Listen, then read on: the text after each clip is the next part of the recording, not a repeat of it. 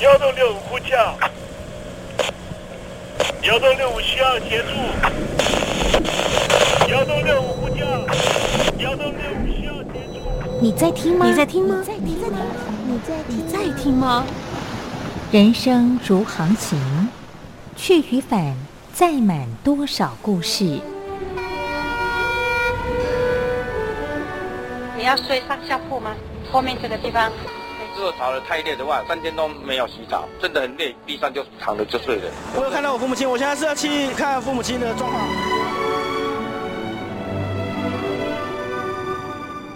聆听故事湾，让每个故事找到属于自己的码头。我到了那儿以后，我们就往妈妈家去。我一到那边，就感觉我妈妈已经她能够活活下来都不容易，我知道。他没他没跟我讲，我也不敢问，好好苦。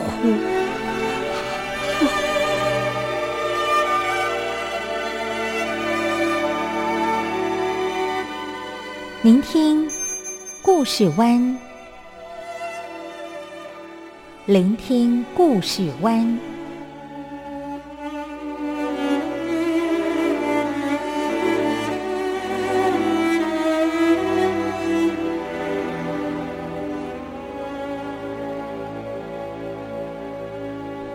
故事总有一个停泊的港湾。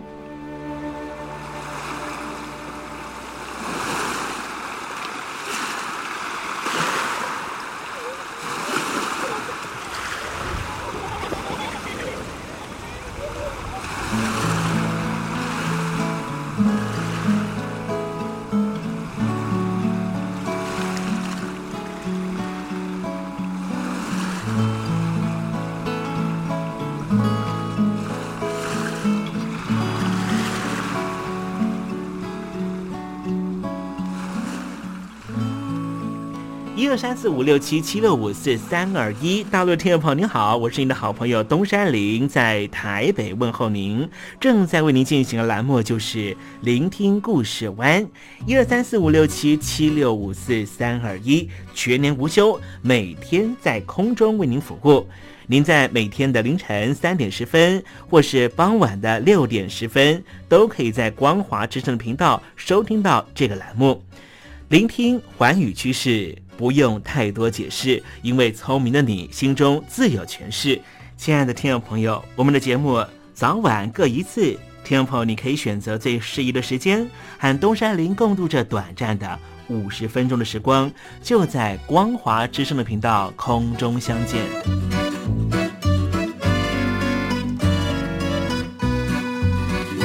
那么，听众朋友，收听、聆听故事湾东山林的节目，到底能够听到什么样的内容呢？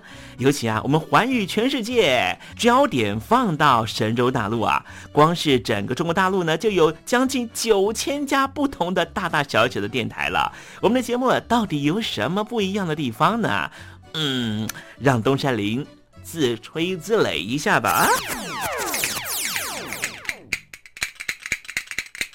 宫中频道何其多，赵钱孙李挺能说。热点平地上直播，仔细听来差不多。直播室外领导多，你说他能怎么说？开场才说茶黑窝，碰上土狼不敢摸。主播低头翻翻稿，导播左右反复搓，想到孩子泪婆娑。好了好了，都别说，且听东山林怎么说。东山林不是红太狼，也不是那喜羊羊，亲亲海上一叶舟，才能自在自在说。客官呐、你拉把椅子随便坐，袒胸露背床上卧，怎么自在怎么做，就当这是自己家，自己家。睁大眼睛，show time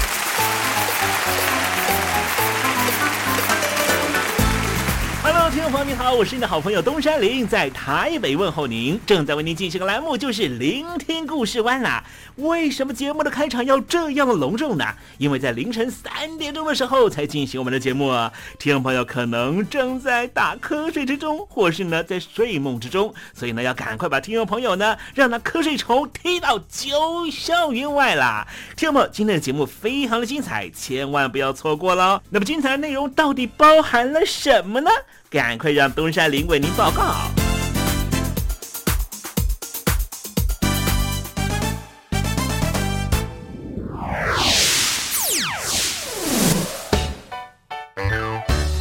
星期六、星期天，猴子爱聊天。前些年啊，很多人都在讲成功学哦，各式各地的讲师都告诉你说要如何的成功啊。呃，台湾呢，在这个一九九零年代的时候呢，那时候也常常有这些讲座了啊。不管是从性别的角度谈成功，还是呢从这个所谓的呃阶级的角度来谈成功啊。但是到了二十一世纪之后呢，台湾的口味开始不太一样的啊，就是说在呃 这个讲师的这个口味啊，或者说呃普罗大众呢所接受的这些讲座形式的口味已经转变了，转变成为叫什么呢？叫做身心灵成长。就是说呢，一个人呢要能够觉得自己成功啊，那可能是物质上面的成功，你可能会牺牲了许多呢身心灵的不平衡，而追求了物质上面的成就。但是呢，在二十一世纪之后呢，在台湾这边呢，大家追求的是什么呢？呃，也许你可以牺牲一点点物质上面的享受，但是更希望追求的是心灵上面的平静啊，让身心灵都能够达到一个非常平衡的状态。最近这些年呢，我也听到了哈，在中国大陆的一线城市也有大量的这一些身心灵的啊课程呢，希望呢带领这些呢，哇，在好辛苦的这一些竞争的环境里面啊啊，受到了许多啊。伤害也好啦，或是呢，呃呃，这个心里头的伤口尚未呃结痂、尚未复原的这些上班族朋友，希望透过这些课程呢，让他们能够呢找到明天呢啊再见到太阳的动力了啊！今天我们就来谈谈这个成功学，但是呢。今天东山林所讲的成功学啊，应该跟听众朋友呢，你过去呢所上过讲师啊，告诉你的成功学是不太一样的哦。好，我们希望呢，透过一种比较独特的解读方式、诠释方式呢，让大家呢在追求成功的过程里面，也不要伤痕累累啊。待会儿在实证你懂的环节里面呢，再跟听友们介绍。那么今天节目的下半阶段为您进行的环节就是电台推荐好声音。我不过是用来炫耀别人的小饰品。谁是你的小饰品？我是彤彤，不要当别人的小饰品，也不要做人家的大花瓶。希望你和彤彤一样，勇敢做自己。我心里的话，也希望你倾听。邀请您收听东山林的节目。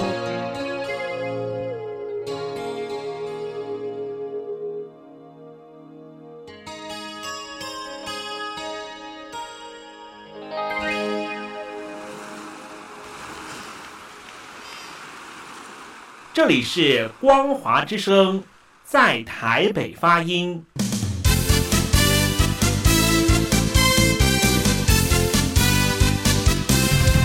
现在，请习近平同志讲话。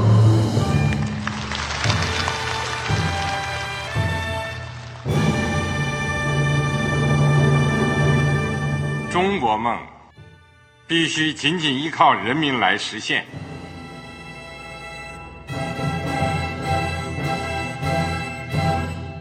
好国民得关心家事、国事、天下事。呃，谢谢发言人。我们注意到啊，现在那个外面有很多关于前中央政治局委员周永康的一些消息和报道。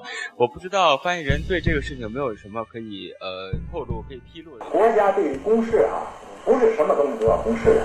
我只能回答成这样了，你懂的。那么作为天津市来说，每年要偿还的这个公路建设的贷款量有多大？哎，这个郝国民这个偿还得回避时政敏感议题。因为他这个这个事儿我就不好再说太细。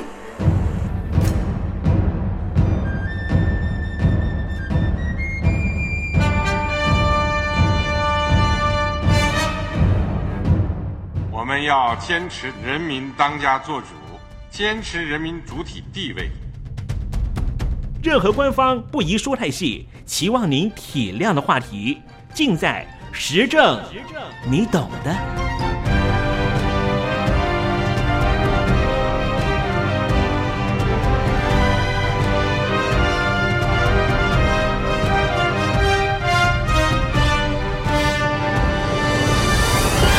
我只能回答这样了，你懂的。那些官方无法为您说太细的事情，就让东山林为您详细的说明白。天婆早上好，晚上好，正在为您进行的栏目就是聆听故事湾。此刻为您进行的环节就是时政，你懂的，一同关心焦点话题。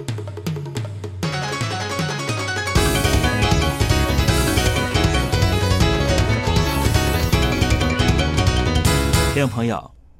每个社群里面都会有一些我们感觉到好像有点奇怪的人，这些人有点特立独行，这些人有一点点让人觉得脑袋和我们不太一样。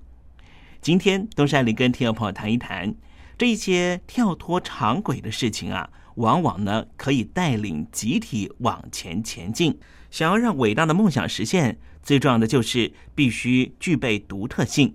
因为每个人都想得出来的平庸想法，很难创造出巨大的财富或是巨大的成就。那么，如何才能够产生具有独创性的思维呢？要怎么样才能够具备独特的风格？最重要的又是什么呢？今天啊，东山林跟您好好剖析这些事情，也希望呢，在听众朋友心中能够发酵，让我们一同追寻成功。二零一四年诺贝尔物理奖的得主是一位日本人。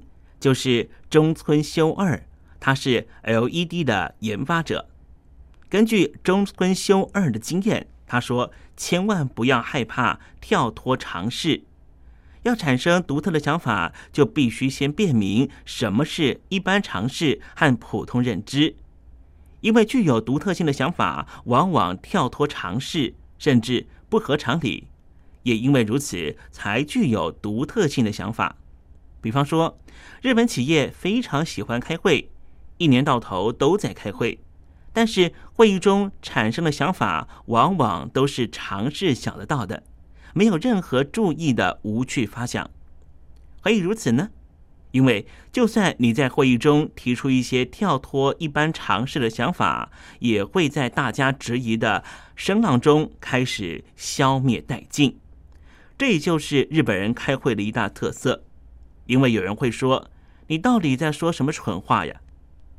很多人都知道，无论是两个人到三个人的小型会议，还是十人以上的大型会议，只要是名为会议的场合，提出任何独特的构想，就会如同被食人鱼群起攻击，批评到尸骨不存，而且最后都用以上意见留作参考。等待下次会议再做检讨，这种不清不楚的结论收场。因为许多人都了解到这种潜规则，为了让提案能够顺利过关，往往会提出顺从所有与会者尝试性的概念。所以，在一个以会议为优先的企业或社群，如果没有通过会议的认可，无论提出多棒的想法，最终不过就是垃圾而已。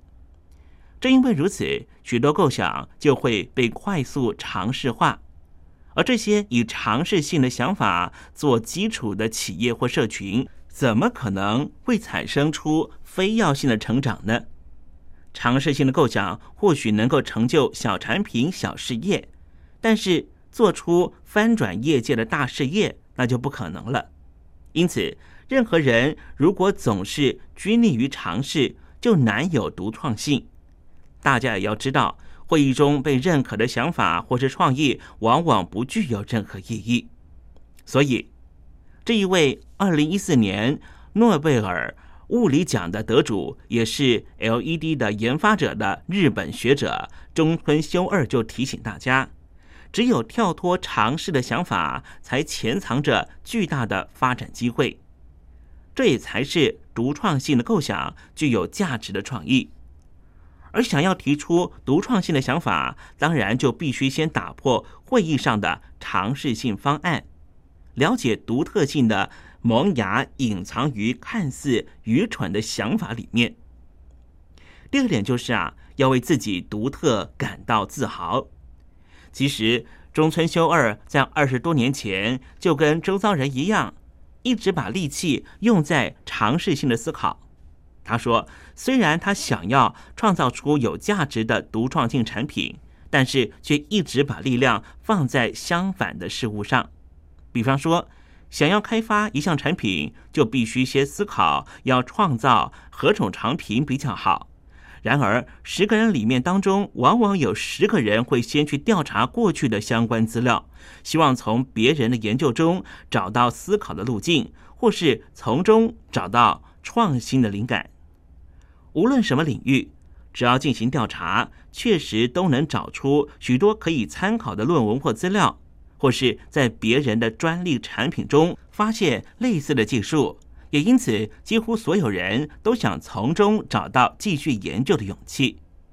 奇妙的是，这种并非是自己独创的构想，反而令大家感到莫名其妙。中村修二自己过去也曾经以别人的论文作为研究基础，进行十年的辛勤研究，完成了三项研究成果。这三种产品虽然都是不逊色于大公司研发的好产品，可惜的是都卖的不好。其中一个原因就是企业规模太小，虽然制造出了和大公司同等级的产品，但是受到消费者信赖的程度完全不同。另外一个原因，当然是因为产品缺乏独特性。听众朋友，你可以想想看，如果只是查看论文或资料，安于进行与其他企业类似的产品研究，当然不会有所成就。别人也可以想到或做到的事。就是欠缺独创性的事情。与其跟着别人的步伐，大家一定要坚定做出谁都不曾想到自己独立思考得到结果更值得骄傲。或许你某一天会突然告诉身边的人自己正在进行的构想，会被别人当成笨蛋取笑也不一定。毕竟做别人不做、跳脱一般常知的事情。在这个按照常规运作的社会，本来就比较容易被人瞧不起。然而，根据中村修二的经验，这才是发明具有独创性神奇商品的第一步。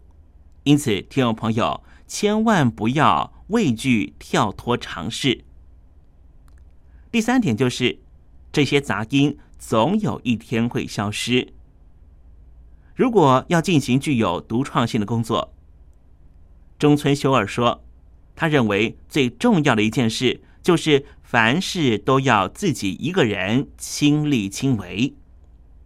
刚才我们提到，无论召开多少次会议，写过多少次的会议记录，终究产生不了独创性的构想。但是，如果是独自一人，想思考什么，准备什么，甚至要尝试制造可笑或是奇怪的产品，都是可以很自由的。”因为要做什么事，完全取决于自己。脑中的想法到底是尝试性的推论，还是跳脱普遍认知的构想，也完全由自己判断。也就是说，你可以不用遵循他人的想法，完完全全依据自己的思考来判断。中村修二一直认为，独自一个人进行全部的思考判断工作。是创造出独创性商品不可或缺的重要过程，因为自己一个人进行研究发明，就算没有什么独特的发展，还是能够专注于自己的构想。如果身旁出现杂音，往往会使我们无法专注的研究。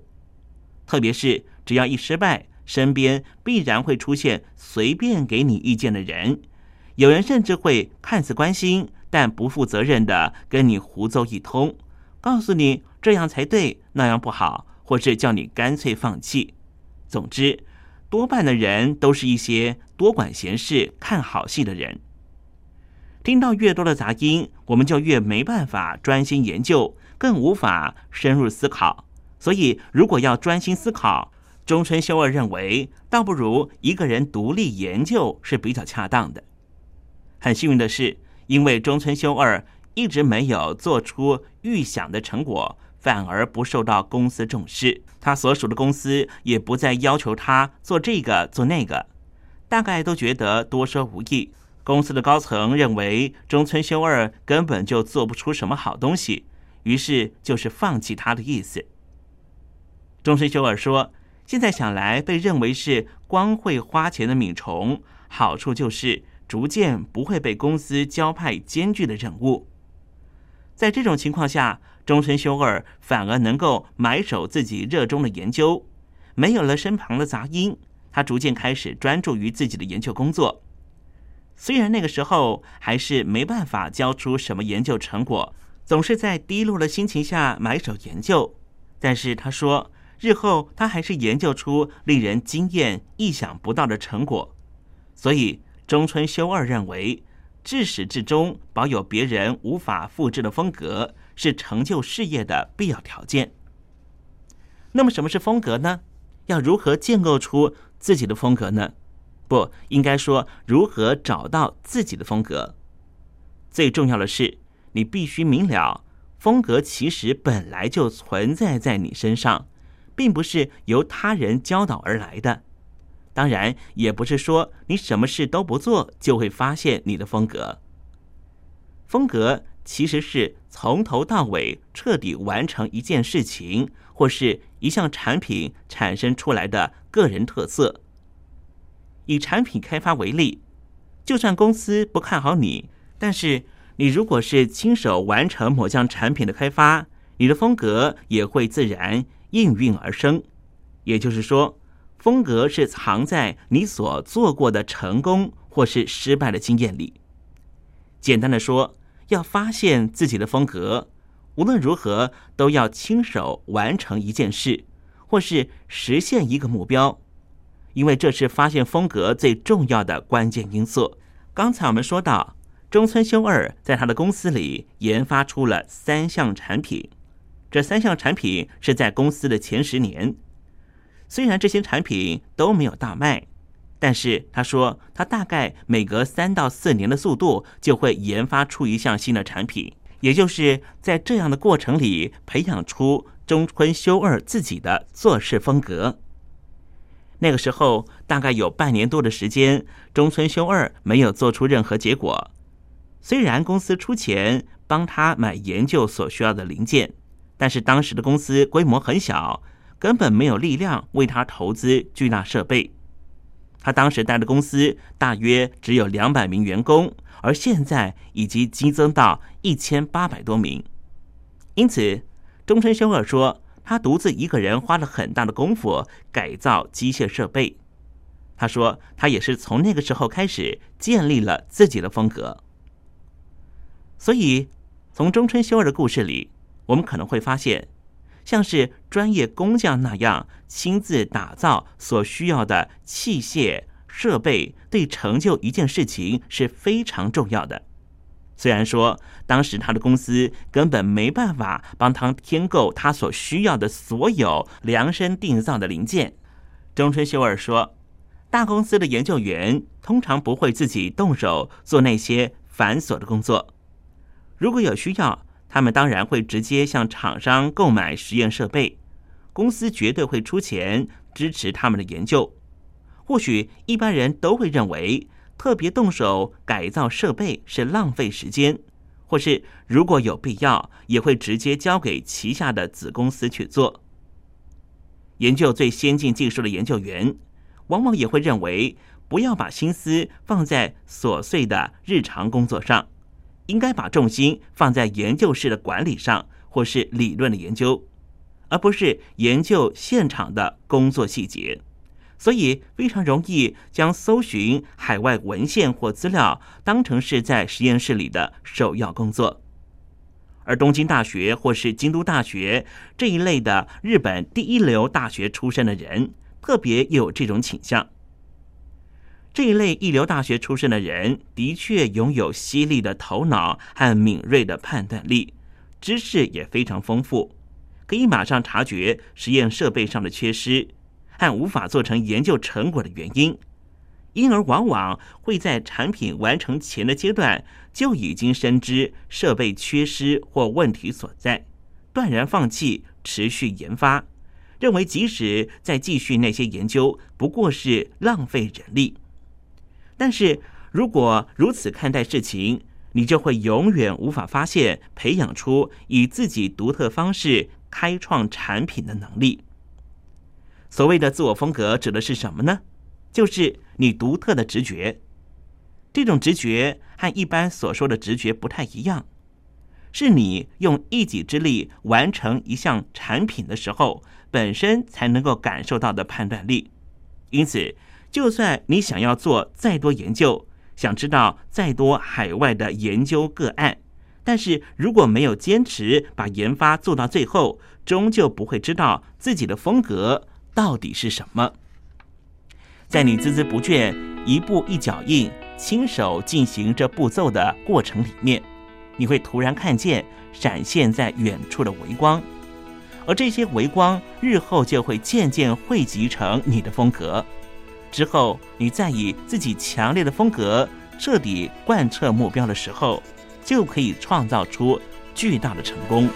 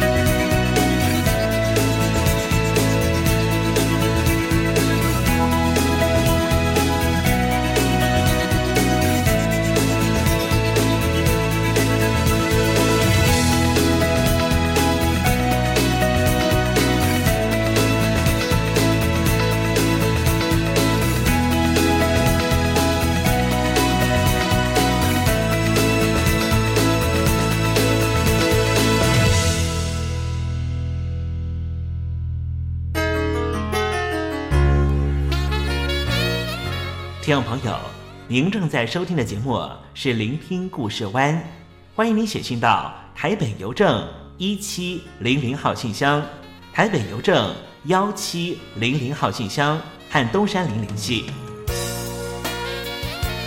东山林就是东边的山里有只麒麟的东山林，东山林等候您的来信哦。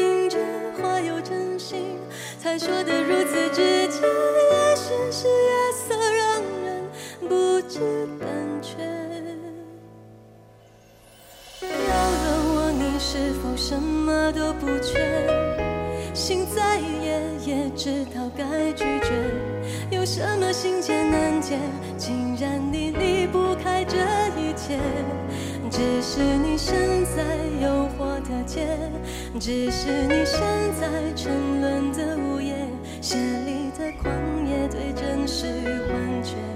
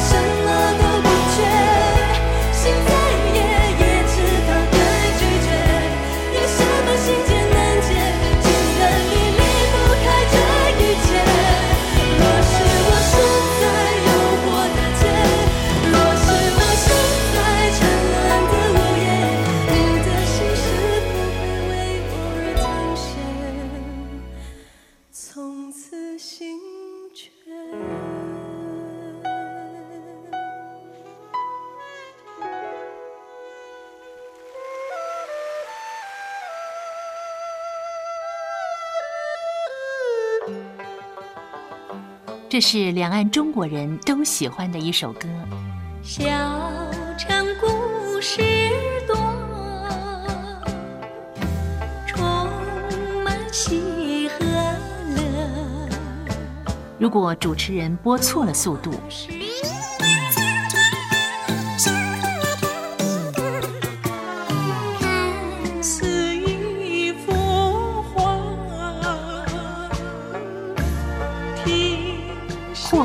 或慢的走调歌曲，都不是听众喜欢的。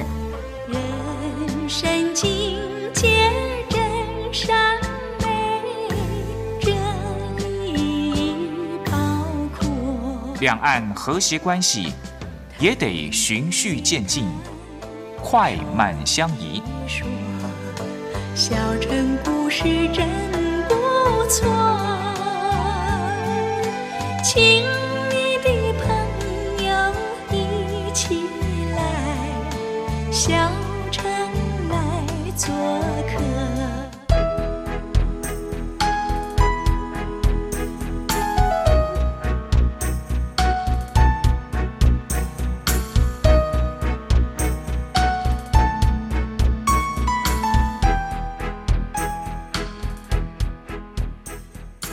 活中少不了知性的真，生活中少不了理性的善，生活中也少不了感性的美。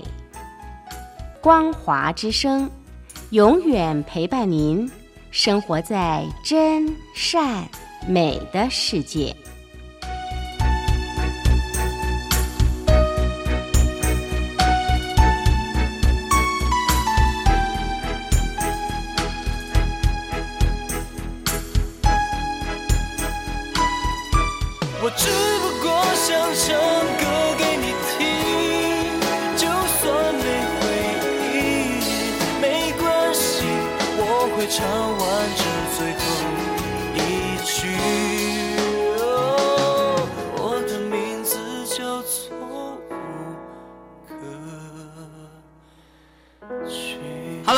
的听众朋友，你好，没错，我就是吴克群。不管你现在在做什么，不管你现在在哪里，吴克群和光华之声在台北问候您。我只不过想唱歌给你听，用尽我全力，一首歌。这里是光华之声。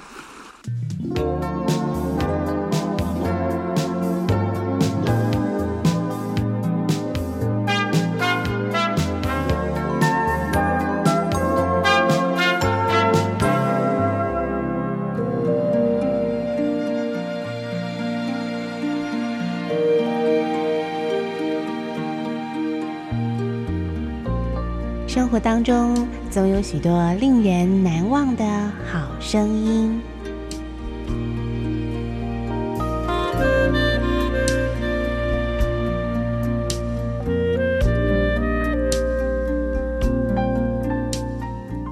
电台真心推荐，只想给你最好听的好声音。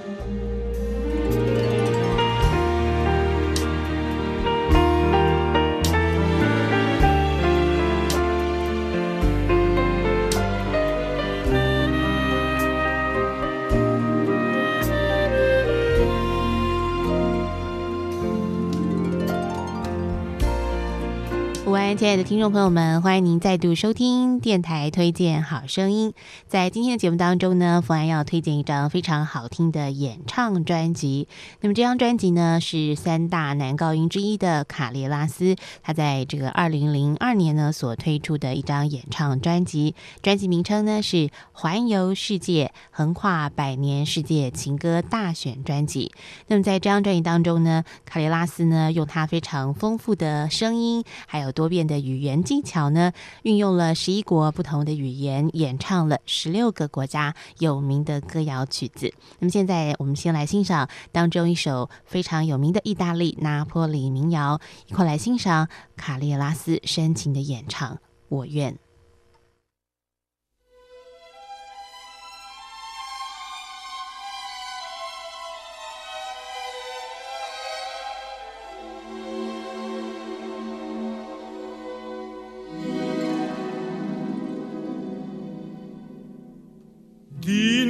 la stanzurella fredda e scura addona votancetra se va sole. Nosten io solo tengo una paura a capo capo con me consuma cor. Paura che mi struglie malattia senza Herr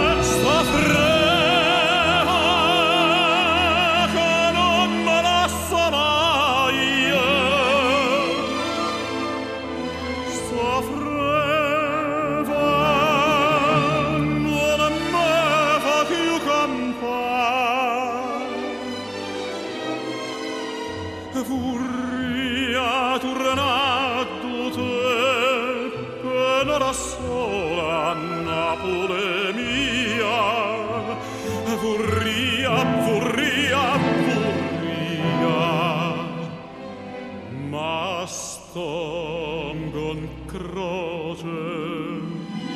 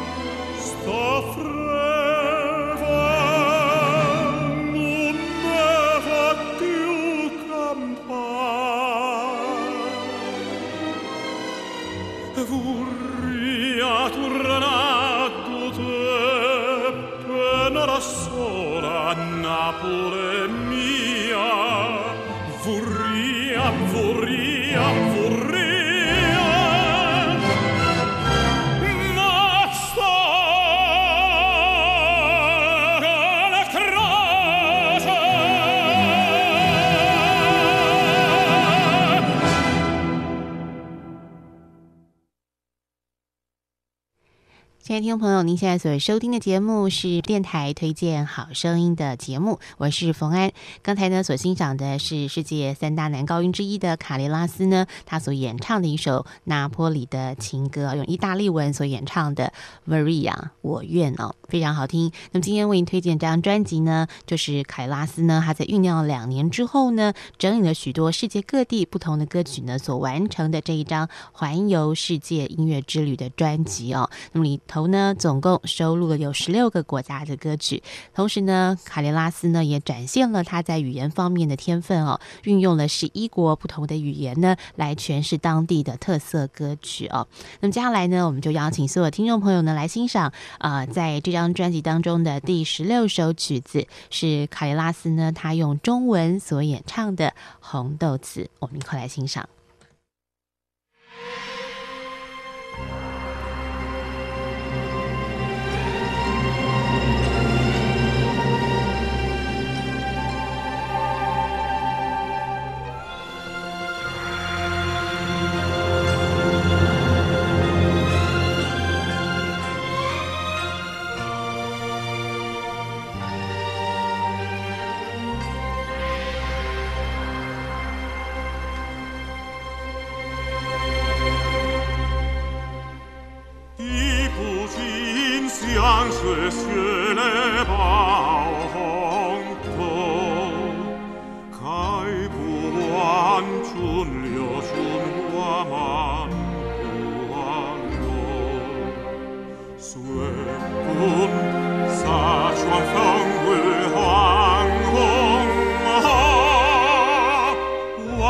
不了心在一角走。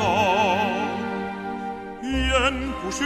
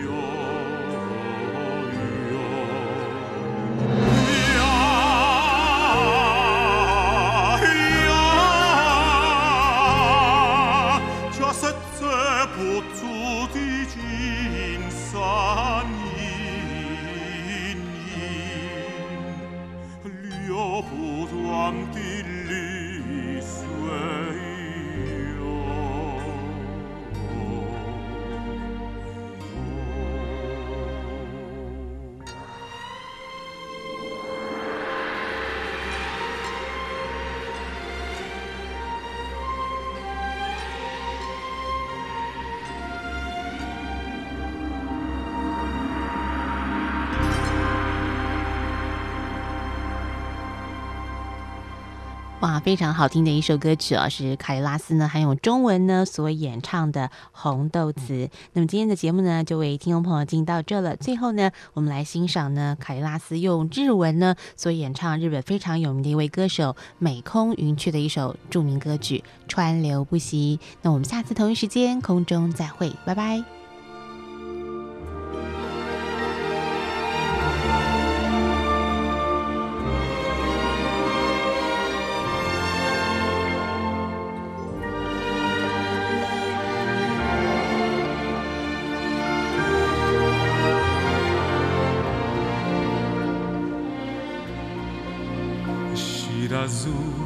知らず歩いてきた細く長いこの道振り返れば遥か遠くふるさとが見えるでこぼこ道や曲がりこねた道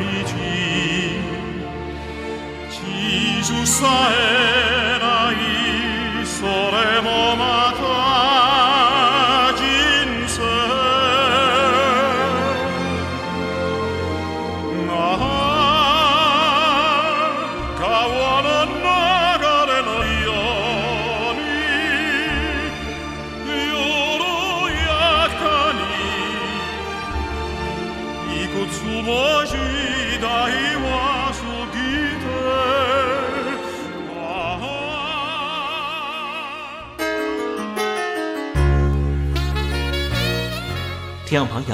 您正在收听的节目是《聆听故事湾》，欢迎您写信到台北邮政一七零零号信箱，台北邮政幺七零零号信箱和东山林联系。东山林就是东边的山里有只麒麟的东山林，东山林等候您的来信哦。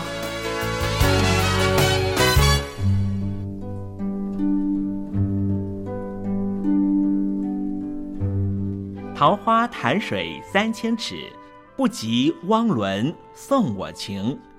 听众朋友，大诗人李白告老还乡，云游四海，从繁华的长安城到安徽乡间的桃花潭。